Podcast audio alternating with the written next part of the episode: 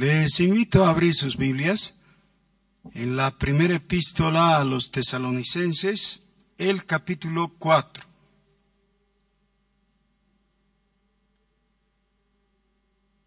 Desde el versículo 1. Primera Tesalonicenses capítulo 4, versículo 1.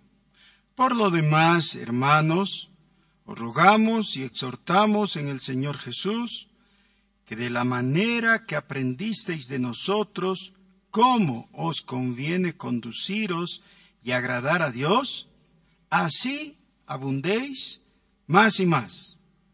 Porque ya sabéis qué instrucciones os dimos por el Señor Jesús.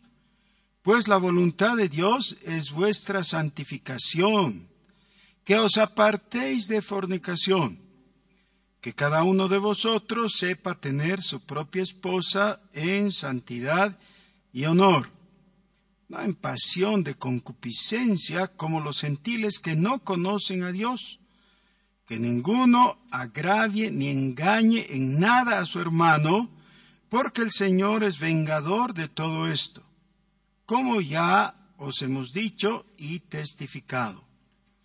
Pues no nos ha llamado Dios a inmundicia, sino a santificación. Así que el que desecha esto, no desecha a hombre, sino a Dios, que también nos dio su Espíritu Santo. Pero, acerca del amor fraternal, no tenéis necesidad de que os escriba, porque vosotros mismos habéis aprendido de Dios que os améis unos a otros. Y también lo hacéis así con todos los hermanos que están por toda Macedonia. Pero rogamos, hermanos, que abundéis en ello más y más, y que procuréis tener tranquilidad y ocuparos en vuestros negocios, y trabajar con vuestras manos de la manera que os hemos mandado a fin de que os conduzcáis honradamente para con los de afuera y no tengáis necesidad de nada. Amén.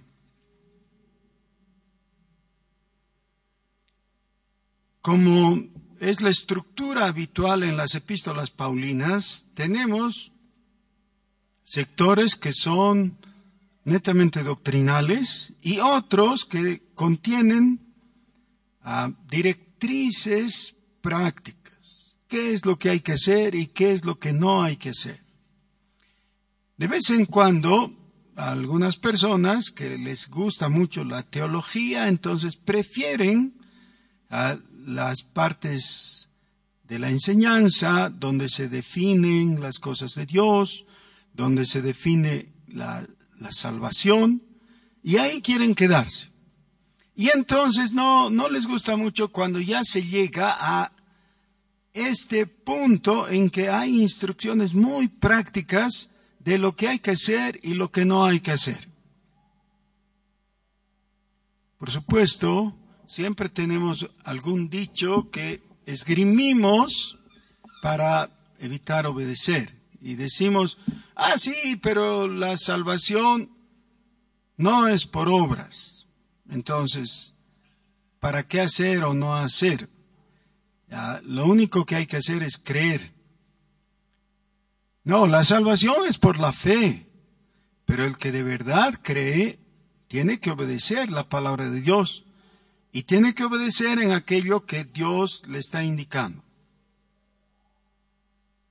El pasaje que hemos leído comienza con una cláusula conectiva que es por lo demás.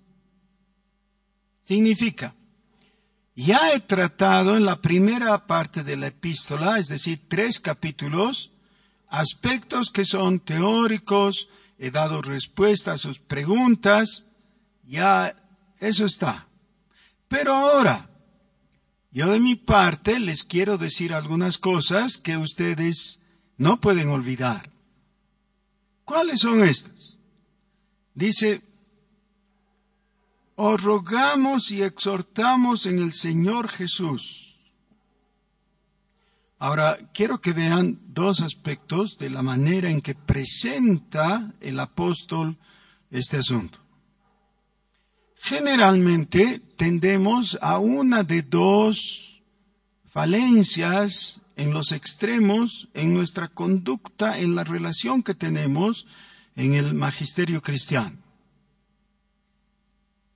A ninguno de nosotros nos gusta que nos den ciertas indicaciones, ¿no es cierto?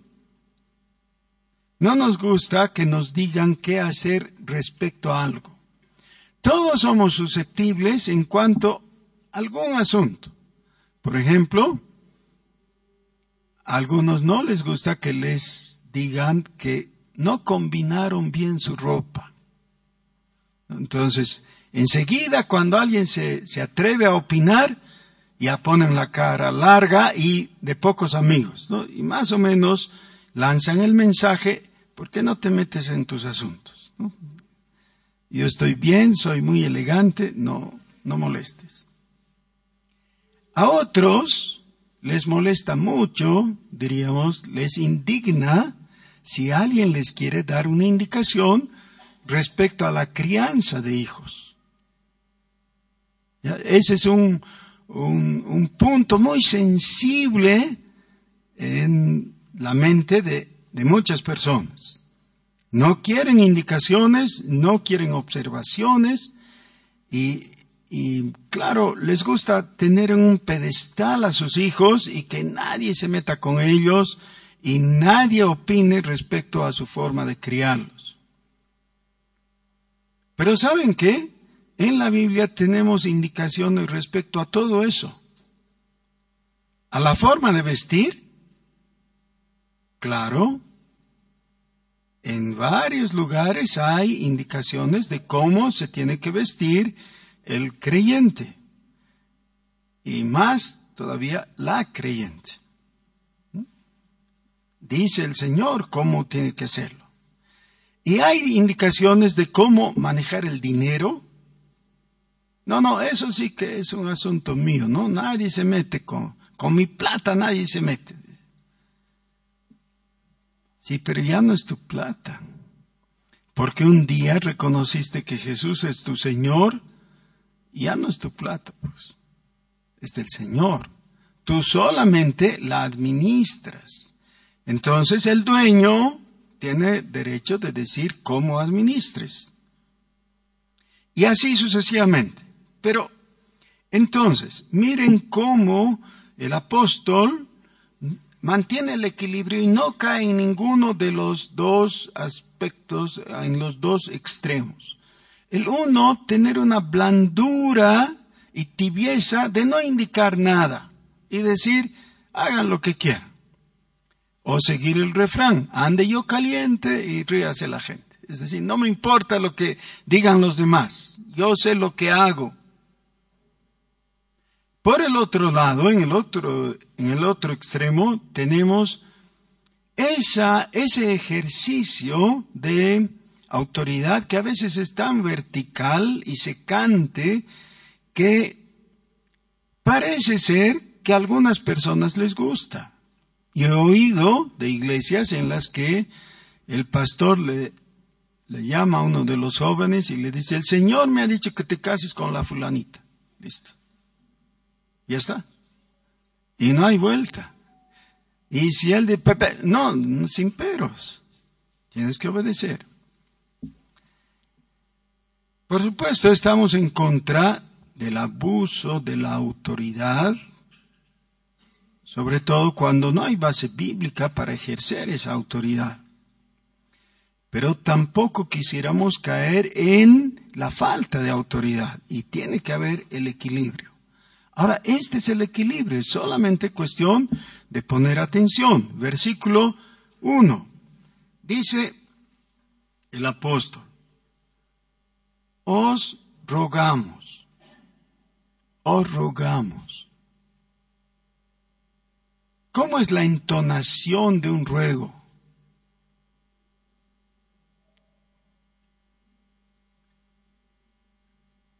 A veces me da risa oír a algunas mamás cómo le ruegan a sus hijos que se porten, que se porten bien. ¿Han oído cómo es? Ya pues chicos, pórtense bien. Y con desdén los hijos la miran ¿qué? ¿Qué se creen, no? Que a eso se refiere, a un ruego inocuo, impotente, incapaz, timorato. Y por eso no falta una tía que le dice, hijita, estás construyendo un monstruo porque no ejerce autoridad. Pero cuando el apóstol les dice, os rogamos, está diciendo, podemos ejercer esa forma apacible, tranquila, suave, amable, en la forma de requerir de ustedes algunas cosas. Pero no es solo eso, hay la otra palabra, que es exhortamos.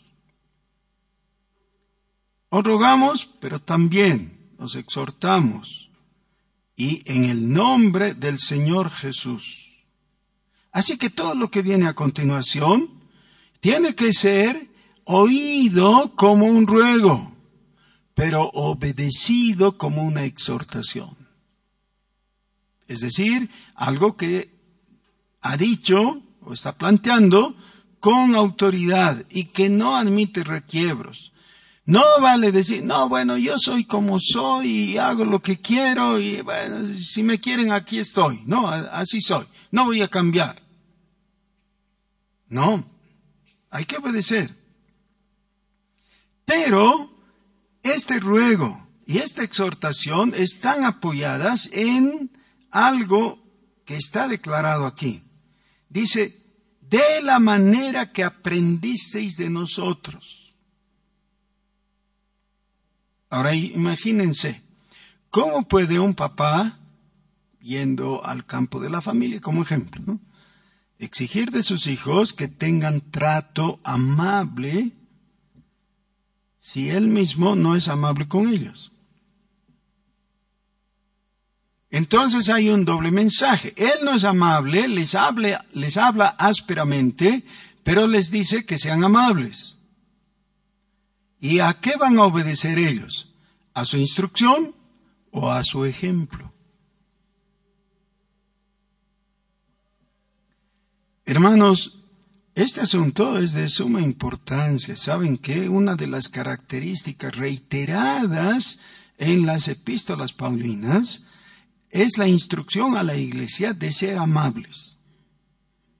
Todos nosotros, los unos con los otros, debiéramos ser amables. ¿Qué es amable?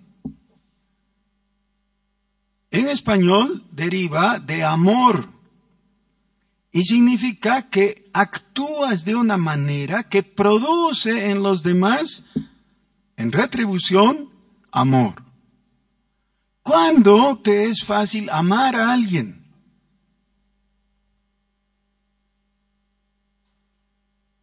Cuando te trata bien.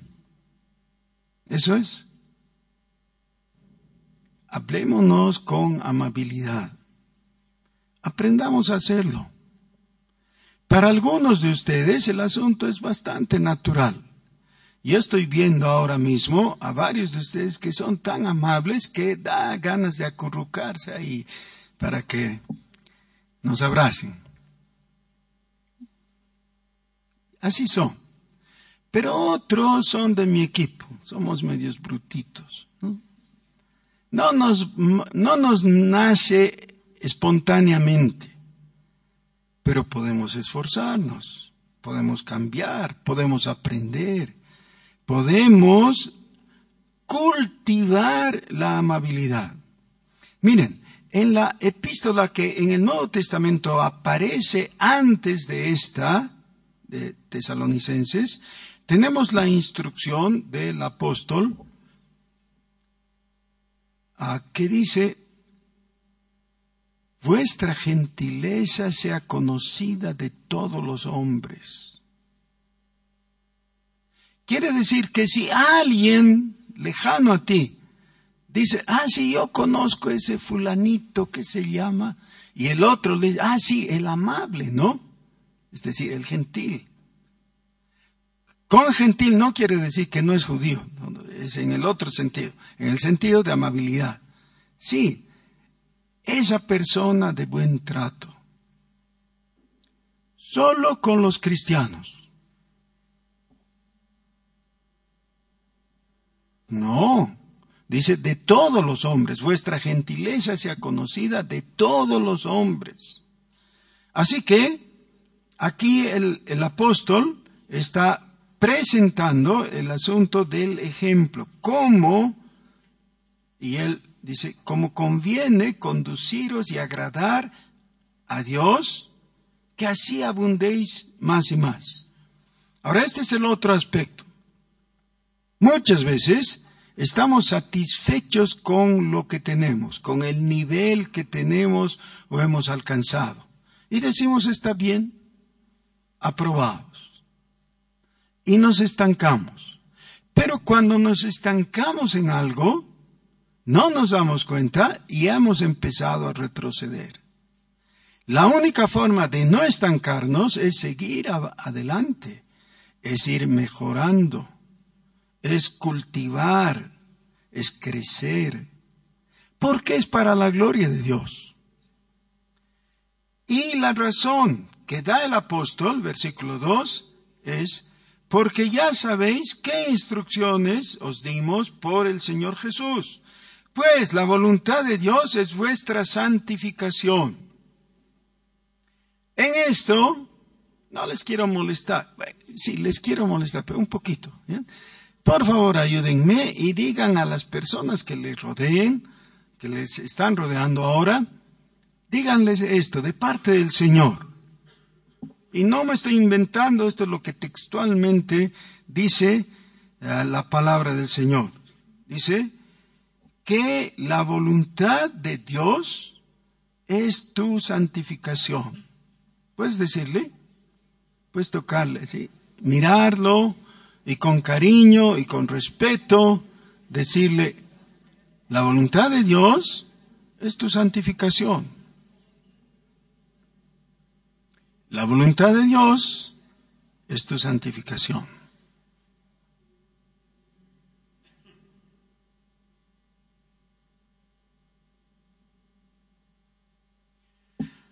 Dos problemas tenemos al respecto. El primero, la carne se revela.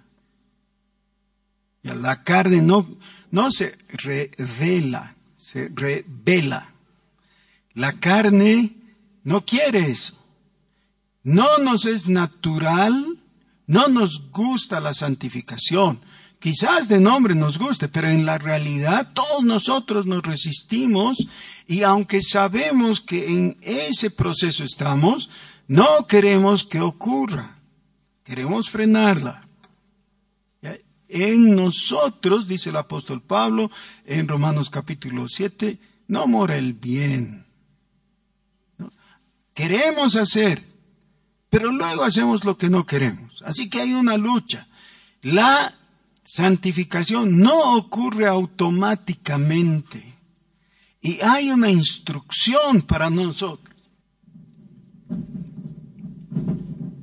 Versículo 3. Pues la voluntad de Dios es vuestra santificación. Y luego, aunque hay un punto y coma, aquí podría haber un, dos puntos. En el texto original en griego no había signos de puntuación. Entonces se deducen los signos y yo por eso me atrevo a decir aquí podría haber dos puntos.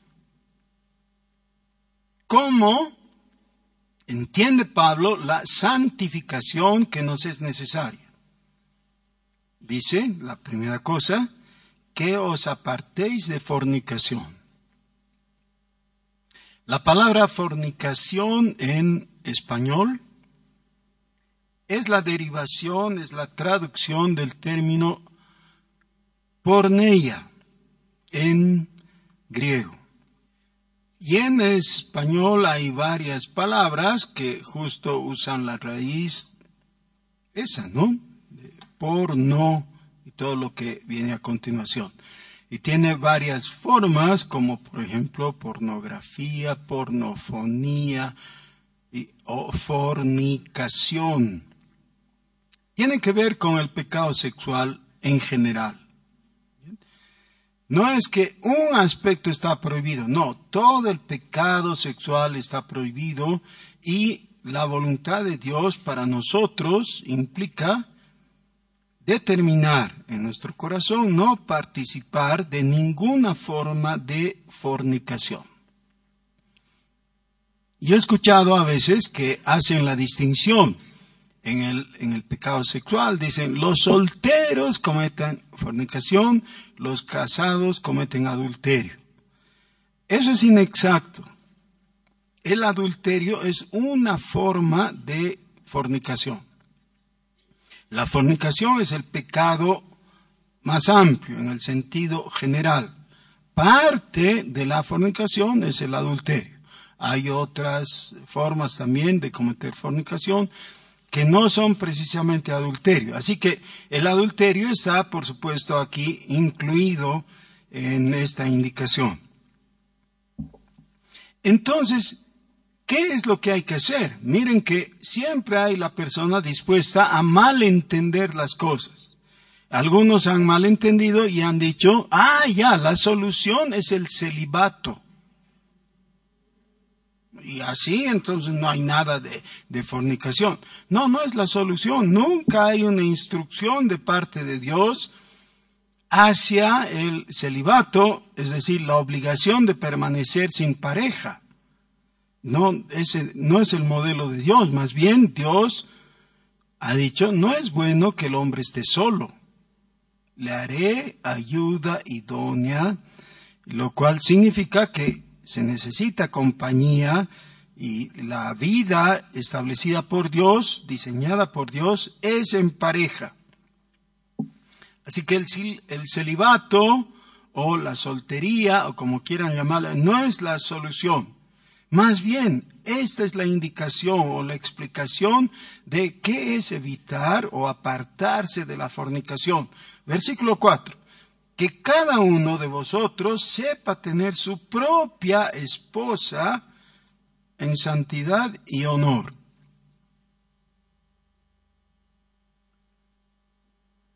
Qué difícil, porque la instrucción no es que tenga su esposa en santidad y honor, es que cada uno sepa tener. Porque para tener esposa, lo único que necesitas es casarte. Pero eso no quiere decir que sepas. Porque es para saber hay que aprender. Y por eso tenemos el PEM. Pero no estoy haciendo propaganda por ahora, no, no estoy haciendo propaganda del PEM. Lo que estoy diciendo es que necesitamos reconocer nuestra ignorancia y nuestras deficiencias. No somos lo que aparentamos ser. Somos maridos deficientes y esposas. Yo no dije nada, ustedes. Tenemos que aprender. ¿Es fácil? No, no es fácil. Por eso está la instrucción. Hay que aprender y hay que mejorar y podemos mejorar porque tenemos toda la indicación bíblica. Pero el modelo inicial es el que tenemos que adoptar, el modelo de Dios que está a través de toda la escritura. Las dos características que son en santidad. Lo santo generalmente cuando se refiere al hombre, está estableciendo la línea de observación de Dios. ¿Ya? Quiere decir, vivir en pareja delante o a los ojos de Dios. Quiere decir, como Dios dice que sean las cosas, de la manera que Dios ha establecido. Por ejemplo, para dar un, un ejemplito sencillo y fácil de observar. Nadie puede decir, yo vivo en un matrimonio en santidad. Me he casado con tres esposas. Eso ya no está de acuerdo al modelo original de Dios. El Señor Jesús fue consultado al respecto. Y él dijo, al principio no fue así, sino que creó un hombre y una mujer. Y menciona Génesis capítulo 2. Así que ese es el modelo. Pero el otro aspecto es en honor y honor. Y entonces necesitamos que alguien nos ayude a explicar esto. Y el que lo hace es Pedro en su primera epístola en el capítulo 3, diciendo que le demos los maridos a las esposas o el honor correspondiente a un vaso más frágil, quiere decir cuidadoso. Esto a nosotros no nos inquieta mucho, no, no, no es algo que nos llama la atención. Lo damos por supuesto. Pero en los días en que se escribió esto, era muy importante y era revolucionario porque las esposas en la cultura griega eran casi, casi, casi, casi esclavas. Se adquiría una esposa por precio y se la trataba como esclava. Ah, entre los deberes domésticos estipulados por Aristóteles, la educación estaba vedada a las mujeres. Una persona no educada no puede recibir honor. ¿Qué honor va a recibir? Así que esa era la situación en la cultura griega. Conste que esta epístola está dirigida al pueblo griego, ¿no? Los macedonios eran de cultura griega y eran en muchos casos griegos, ya es esa mentalidad. Así que esto que está diciendo el apóstol es revolucionario es, algo extraño. Por el contrario, ¿qué sería lo que no es aprobado y no es santo ni es honroso? Versículo 5. No en pasión de concupiscencia como los gentiles. Los gentiles son los pueblos fuera del pacto. Y fuera del pacto simplemente significa que las personas deciden vivir como ellos dicen que prefieren, como ellos quieren. El cristianismo, en términos sencillos, se define igual que el Islam, en los términos más básicos. ¿Saben qué quiere decir Islam?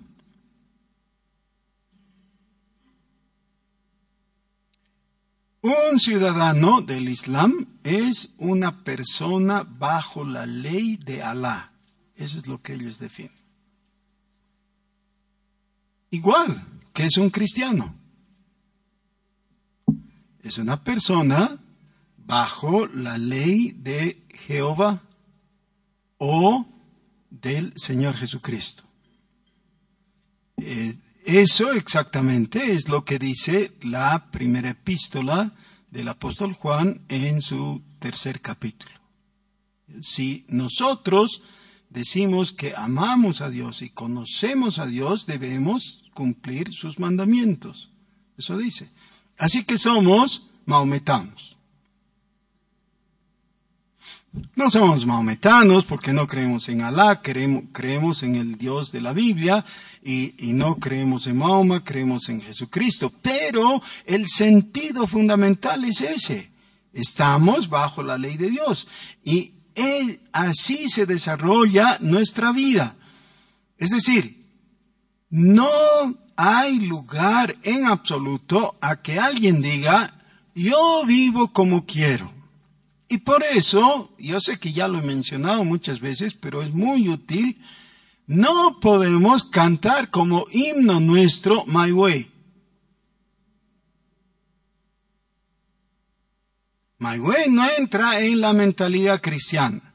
No es a mi manera. No puede ser.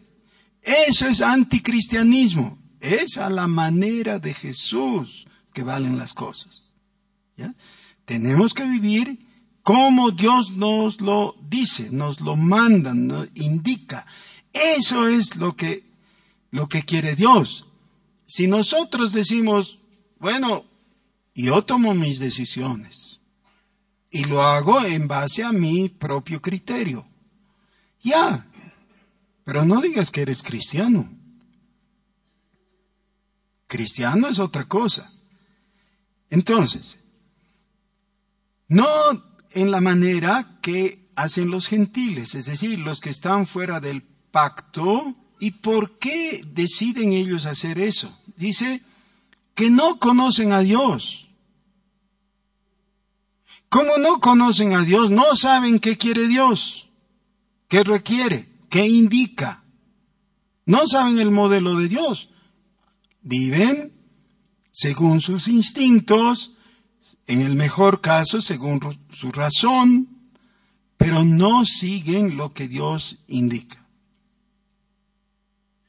Sucede un fenómeno sociológico y es que algunos pueblos se convierten a Jesucristo. No necesariamente todos, pero como, como conjunto. Empiezan a vivir dentro de los cánones cristianos, obedeciendo la palabra, y esa sociedad cambia. Hay algunos efectos que son muy notorios, por ejemplo, se vuelven veraces, se vuelven honrados, se vuelven trabajadores y por supuesto entonces toda esa sociedad progresa, mejora, se ve, se ve mejor, les va mejor. Y esa es la promesa de Dios desde el Antiguo Testamento. Dios dice, cumple mis leyes, guarda mis preceptos, para que te vaya bien en la tierra que Jehová tu Dios te da. ¿Cuándo le va bien a una persona? Cuando vive bien. Pero ¿cómo puede vivir bien? Obedeciendo a Dios. Lo otro es vivir como gentiles. A veces los gentiles aciertan y hacen cosas buenas. Logran triunfos de todo tipo. Es una cosa muy interesante. En el capítulo 4 de Génesis, miren, tan antiguo como eso, se nos cuenta la historia de Caín. Caín para nosotros es un tipo malísimo, ¿no es cierto? Es el, símbolo mismo del fratricida. Sí, pero después de que Caín mata a su hermano, Dios lo reprueba, y, Caín no quiere vivir con Dios y le dice a Dios, yo voy a vivir sin ti, y se va. ese es el gentil por excelencia. Está fuera de la presencia, del mando, de la indicación de Dios. No, no, no quiere tener nada que ver con Dios. Se va y funda su ciudad, establece una ciudad, ah, toma una esposa y tiene hijos y empieza toda una civilización. Y no se dice una sola cosa mala de lo que le ocurre a él y a sus inmediatos descendientes, sino hasta que llega a la Mec. Pero antes de eso, los que le siguen, el, hijo, el nieto, el bisnieto, bien. Pero qué bien. Sí, ahí nacen las artes. Los orfebres, los artistas musicales, ah, nace la industria y el comercio. Cada una de esas cosas uno dice, Oye, este Caín no lo hizo tan mal, ¿no? Está bien. Vivir en la ciudad de Caín ha debido ser bueno, ¿o no?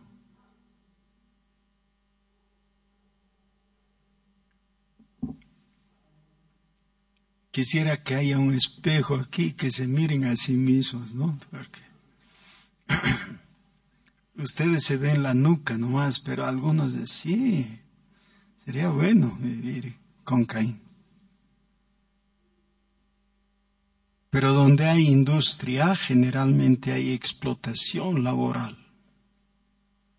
Y donde hay comercio, muchas veces hay injusticia, hay abuso con los precios, hay engaños con las mercaderías. Y así después se van notando las diferentes ciudades que se mencionan en la Biblia como Babilonia. Y hay que leer a los profetas del Antiguo Testamento para ver cómo reprobaba Dios ese estilo de vida que tenían.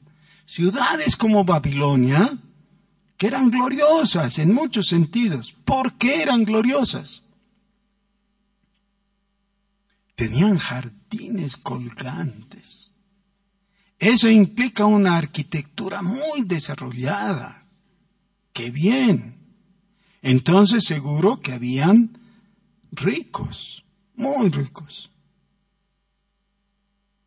Sí, pero había muchos esclavos también. Había mucha gente que sufría. Y Dios le dice a Babilonia, el clamor de tus pobres ha llegado a mis oídos.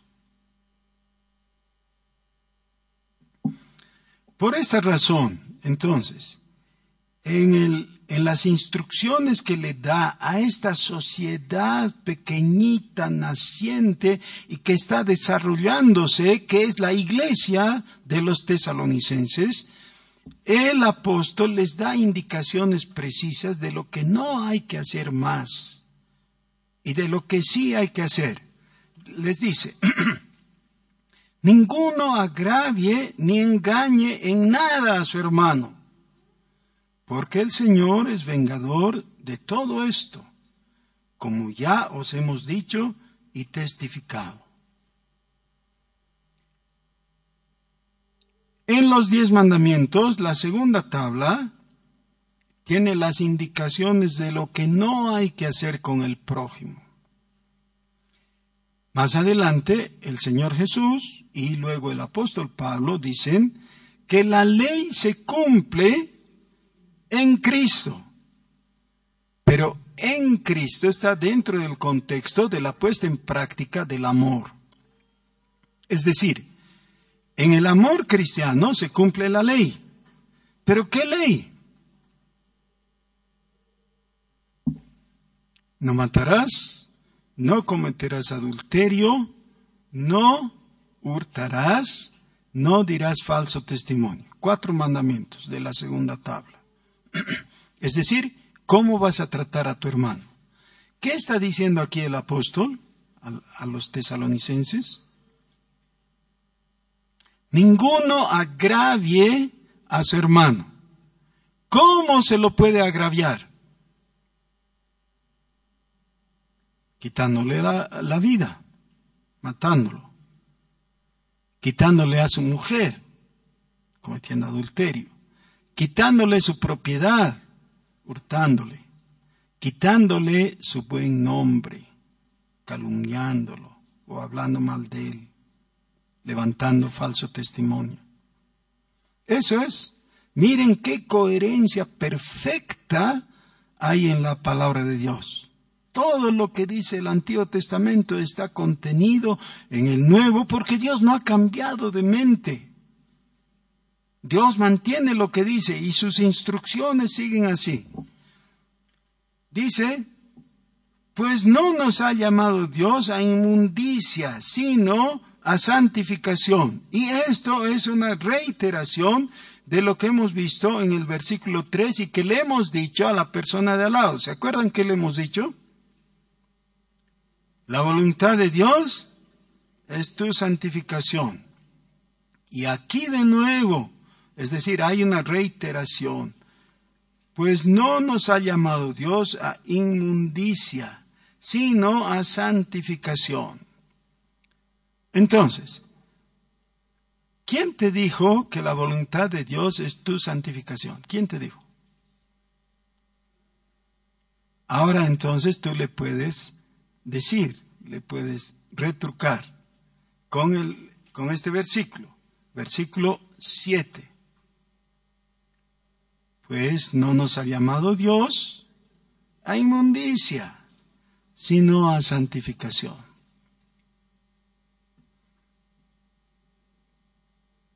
Si tenemos un momento, puede ser antes de dormir o al despertar del sueño, qué sé yo, un momento tranquilo y que podamos usar exclusivamente. ¿No sería bueno estar delante de Dios y preguntarle, Señor, ¿qué es lo que no debo hacer hoy día? Pero claro, hay que escucharle, ¿no? Y Dios nos va a responder, por supuesto. ¿Qué es lo que tengo, qué prácticas tengo que abandonar? ¿Qué hábitos tengo que adquirir de, aquí en adelante? Porque mi meta es ser santo, porque esa es la instrucción. Eso es lo que dice Primera Pedro capítulo 1. Dice, Sed pues vosotros santos como vuestro Padre que está en los cielos es santo. Esa es la instrucción. No nos gusta, ¿no? Sí, no nos gusta. Pero cuando lo hagamos nos va a gustar. ¿Saben qué? Es un deleite porque entonces Dios se agrada. Y si hay algo que trae alegría y gozo al corazón, es ver la sonrisa de Dios. Solo el Señor Jesús logró aprobación absoluta. El Padre Celestial dijo de Jesús, este es mi Hijo amado en el que tengo complacencia. Cuando decimos que nosotros queremos la santificación, lo que estamos simplemente afirmando es que estamos enraizados y creciendo en Jesús. Fuera de Jesús es imposible la santificación. La santificación es viable en Jesús. Por eso el énfasis que tenemos desde el versículo 1 y otra vez en en los siguientes, para que nunca se nos ocurra pensar, ah, ya, porque ya no masco chicle, ya, ya soy más santo, o ya no como yahua, o no sé, las cosas que se dicen. No, no, no, no. En Jesús. Quiere decir, en la fe de Jesús, pero también en la obediencia a Jesús. Por lo demás, hermanos, por lo demás, esto no sustituye a la doctrina de la justificación, eso es lo anterior. No sustituye a la escatología, ese es el informe que nos da. Sí, pero ahora, en estos días que nos toca vivir aquí en este mundo, en, en esta tierra, ¿qué vamos a hacer? Esa es la pregunta. Y esta es la respuesta. Vamos a vivir en afán de agradar a Dios en la fe de Jesús, haciendo algunas cosas y dejando de hacer las otras según su voluntad. Vamos a orar. Nuestro Señor, reconocemos que en cada uno de nosotros ha habido un alguien que ha cantado, un rebelde que ha cantado. A mi manera, yo voy a vivir como quiero. Pero Señor, no más. Señor, gracias por tu misericordia. Y gracias porque en ti hay poder para caminar como es agradable a ti. Señor, transfórmanos, ayúdanos, incentívanos. Señor, quita de nosotros, de nuestros corazones, la fornicación y la codicia y la avaricia y cada pecado que está ahí oculto, enraizado y que no quisiera irse. Límpianos con tu preciosa sangre. Anímanos. Danos el gozo de tu salvación. Por tu Espíritu Santo. En el nombre de Jesús. Amén.